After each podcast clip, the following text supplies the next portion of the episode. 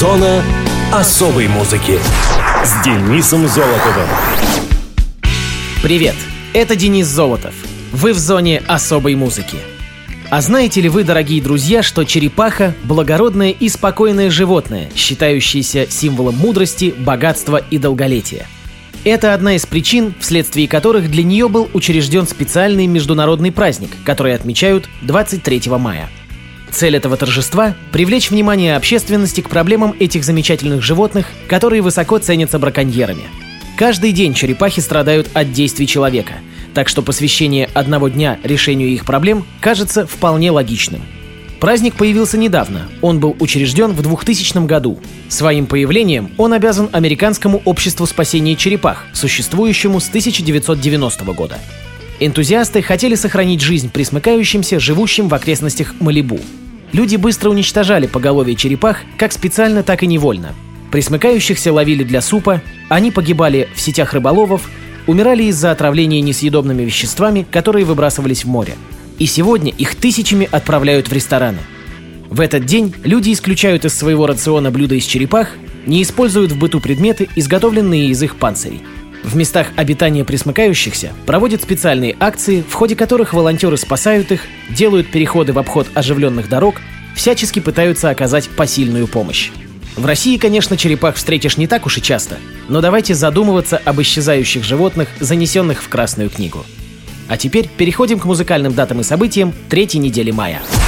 Муз-события 21 мая 2002 года группа Dio выпустила альбом Killing the Dragon – Killing the Dragon — «Убить дракона» — девятый студийный альбом американской хэви-метал команды. Он был выпущен лейблом Spitfire Records и спродюсирован лично Ронни Джеймсом Дио. По словам Дио, большим толчком для написания новых песен послужило возвращение в группу Джимми Бэйна. Альбом был переиздан в 2007 году на двухдисковом сборнике вместе с пластинкой Magica. В интервью на телевизионном шоу Uranium Дио пояснил, что дракон, изображенный на обложке альбома, символизирует технологии — Музыкант выразил озабоченность по поводу угрозы технологий будущему общества. Дио уточнил, что титульный трек про тех, кто совершает несправедливость, и про то, что делает мир, чтобы остановить их. Песня «Push» стала хитом, и на нее был снят клип с участием коллектива Tenacious D, которые сыграли пародию на самую знаменитую песню Дио, записанную с Black Sabbath «Heaven and Hell». Дио подходит к ним, чтобы сказать, что готов заплатить, лишь бы только они пели свой репертуар. Про Tenacious D, кстати, мы тоже говорили в одной из наших прошлых передач. В интервью 2005 года Ронни рассказал, что во время съемок этого клипа он подружился с фронтманом Ди Джеком Блэком, который рассказал ему о планах снять фильм про свою группу и попросил Дио сыграть самого себя в небольшом эпизоде. Фильм получил название Tenacious D «Медиатор судьбы». Режиссерское кресло занял Билл Шахт, который уже продюсировал фильмы для Элиса Купера, Амона Март, Систер Син, Ингви Мальмстена, Сексон и многих других – про фильм я тоже расскажу как-нибудь, когда подвернется подходящий случай.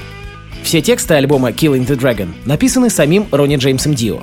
Издание Limited Tour Edition идет в слипкейсе, такой большой картонный футляр для защиты коробочки с диском от царапин, в котором лежит постер. Издание содержит две бонусные композиции, на которых Дио выступает с Deep Purple. Эти треки также были включены в альбом Deep Purple 2001 года Live at the Rotterdam Ahoy. В записи Killing the Dragon принял участие гитарист Даг Олдридж. Ранее он выступал с коллективом Burning Rain, а затем присоединился к White Snake. С 2014 года он выступает как сольный артист. Предыдущий гитарист Крейг Голди стал соавтором нескольких песен, прежде чем покинуть группу. Он вернулся в 2004 году для записи пластинки Master of the Moon.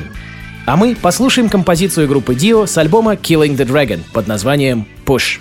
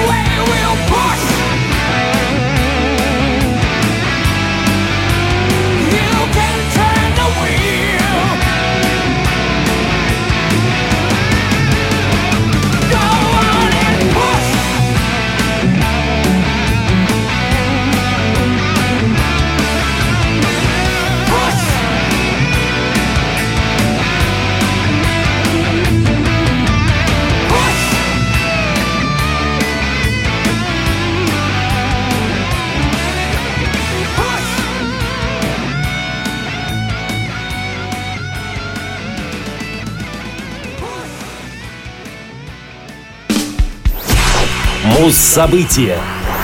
22 мая 1982 года была образована группа «Динамик». «Динамик» сразу же завоевал известность как оригинальная рок-группа новой волны. Основу репертуара команды составили песни Владимира Кузьмина.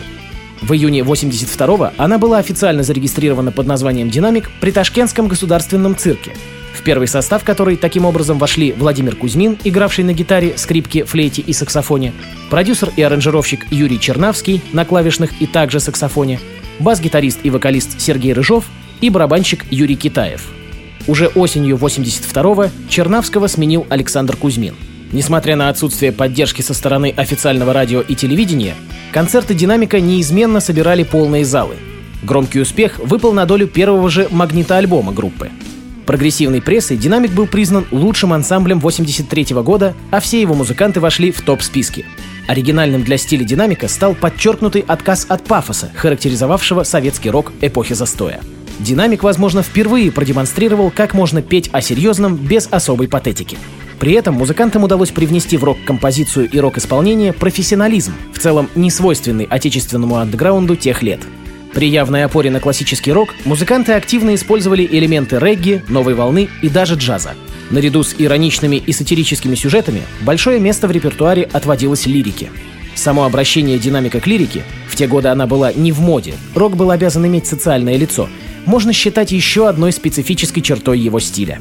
В исполнении группы лирика всегда не абстрактна, всегда обращена к людям, к их повседневной жизни и земным страстям. Первый динамик просуществовал не так уж долго, но успел, тем не менее, стать крупным явлением в музыкальной жизни первой половины 80-х. Явлением вполне достойным того, чтобы иметь продолжение. В конце 83 -го года, благодаря распространению самиздатом двух первых альбомов, Рок-группа «Динамик» была названа лучшей в СССР по итогам первого в советской практике опроса экспертов, проведенного газетой «Московский комсомолец» среди примерно 30 журналистов и рок-деятелей из Москвы, Ленинграда и Таллина.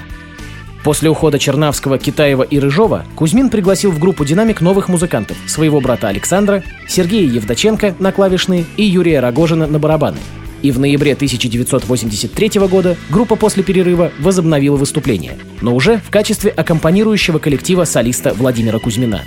Кузьмин совершенствовал свое мастерство автора-исполнителя, и его имя как солиста-певца стало звучать по всей стране.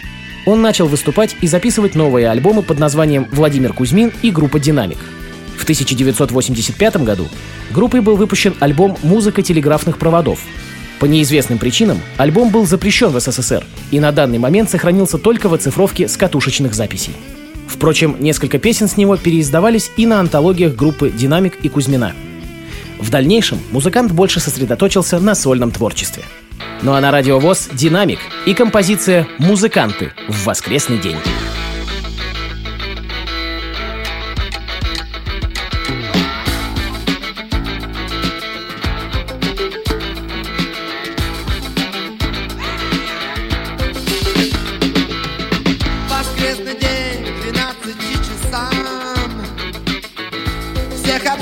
за пивом блюзовых гигантов Собрался в клубе джазовый ансамбль Из городских известных музыкантов. Два саксофона, барабаны и кларнет. Рояль, гитара и тромбон, пришедший позже часом. Одна труба, второй трубы сегодня нет. Она болеет вместе с контрабасом Они недозрелый джаз Не стройно и не вместе, но довольно смело. И все вздыхали. Нелегко у нас с джазменом. Вот у них другое дело. И старый сизоносый музыкант Все причитал. Вот раньше мы играли И долго напевал про свой талант Который почему-то не признали.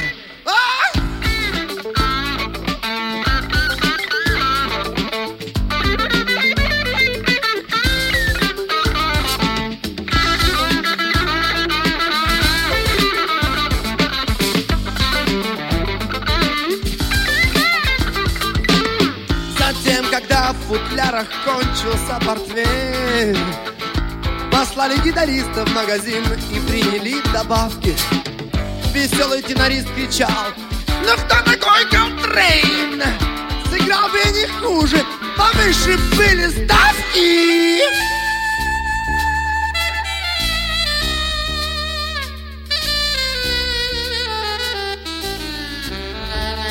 И только юный гитарист был настоящий оптимист Он уважал тяжелый рок, и все смеялись Дурачок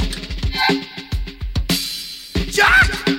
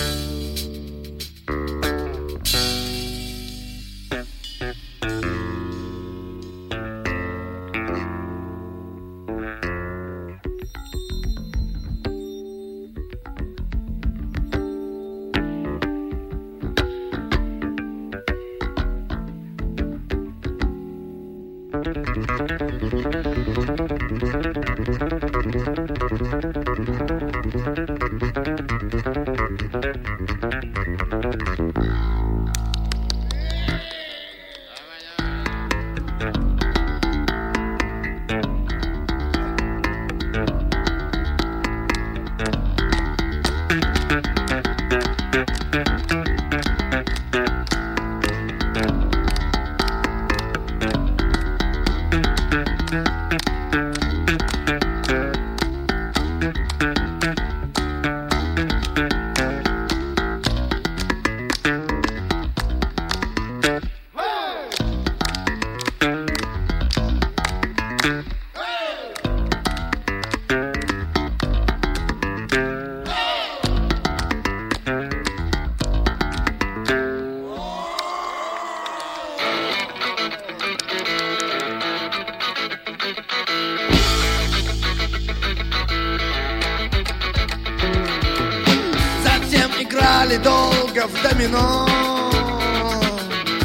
Пока в бутылках и в мозгах не стало пусто.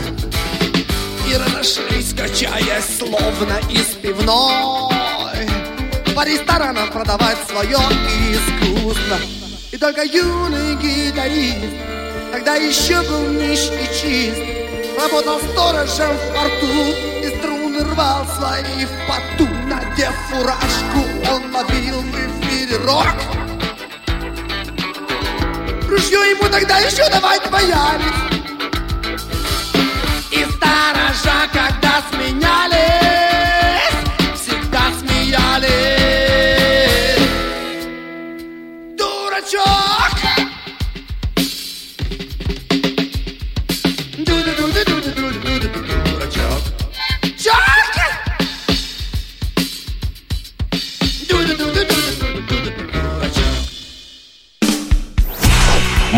Мус-именинник. 24 мая 1962 года родился советский и российский рок-музыкант, мультиинструменталист и автор песен Артур Беркут. Артур Вячеславович Михеев родился в Харькове на гастролях цирка. Артур – наследник династии потомственных цирковых артистов. Музыкант вырос в Москве. Он начал петь в 11 лет в школьном ансамбле, а после окончания школы поступил в музыкальное училище имени Гнесиных по классу вокала. В конце 1981 года 19-летний Артур Михеев получает приглашение стать вокалистом группы «Волшебные сумерки» после ухода оттуда Виталия Дубинина. Через месяц Михеев покидает коллектив, перейдя в быстро набирающую популярность группу «Автограф». В «Автографе» с 82-го Михеев начал выступать под псевдонимом Артур Беркут. В 1990 году «Автограф» прекращает свое существование. После этого некоторое время Беркут выступает в глэм-рок-группе «Рококо», а затем уезжает в США. Там с 92 по 94 год Артур работал с группой Siberia, а в 94-97 годах пел и играл на гитаре в группе Zoom, где был также композитором и автором текстов. В 1996 совместно с группой Natasha and Goosey он записал альбом «Most», где выступил в роли клавишника. Когда Беркут впервые приехал из США, он привез с собой музыкантов из группы Siberia и вместе с Сергеем Мавриным создал коллектив SAR, названный по именам участников – Тим, Сергей, Артур, Раб. Группа записала единственный одноименный альбом, причем Артур выступил автором всех композиций. Затем, уже в России, Беркут начинает сотрудничать с группой Треф, а после этого в качестве сессионного музыканта работает с коллективом «Мастер». В 98-2000 годах артист пел в группе «Маврин» и записал вместе с ней альбом «Скиталец», на котором выступил автором музыки к трем композициям. В 2000 году Александр Елен, поэт и автор текстов многочисленных песен групп «Ария» и «Мастер», в качестве продюсера предпринял попытку возродить группу «Автограф». Однако в результате проект переименовывается в группу «Беркут». Беркут записывает на студии Ария Рекордс альбом «Пока смерть не разлучит нас» и готовится к активной творческой деятельности. В этот момент Владимир Холстинин и Виталий Дубинин, оставшиеся одни после раскола Арии, искали нового фронтмена для группы и обратили внимание на Артура. С ноября 2002 года Артур Беркут является вокалистом группы «Ария», заменив в ней Валерия Кипелова после концерта 31 августа 2002, который был назван «Судный день». В Арии Беркут впервые начал устраивать сценические шоу с плясками и переодеваниями, что вызвало неоднозначную реакцию поклонников группы. 27 июня 2011 года было заявлено о прекращении совместной деятельности Артура Беркута и группы «Ария», согласно официальному заявлению в связи с музыкальными разногласиями. Том же году музыкант создает новую группу и называет ее согласно своему творческому имени – Артур Беркут. На данный момент музыкант работает в сольном проекте, а также в коллективе «Небеса», исполняющем как кавер-версии Арии и Iron Maiden, так и авторский материал. Артур Беркут женат. Его жену зовут Оксана. Она является директором группы «Артур Беркут», а также принимает участие в записях песен в роли вокалистки. У артиста есть приемный сын жены от первого брака Артур-младший, который является администратором официального сайта группы и фотографом, а также двое совместных с Оксаной детей, дочь Марта и сын Марк. Артуру Беркуту 57 лет, а в зоне особой музыки автограф и композиция «Город».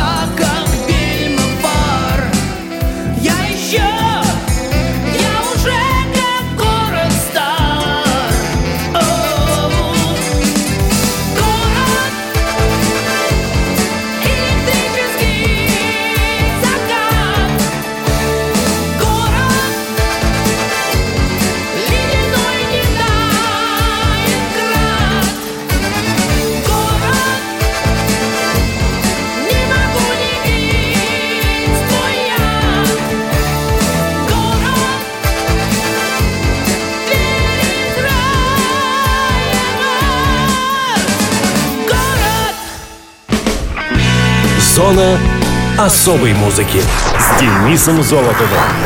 Хочешь услышать о своем любимом исполнителе? Записывай адрес зона дефис музона собака яндекс.ру. А на сегодня все.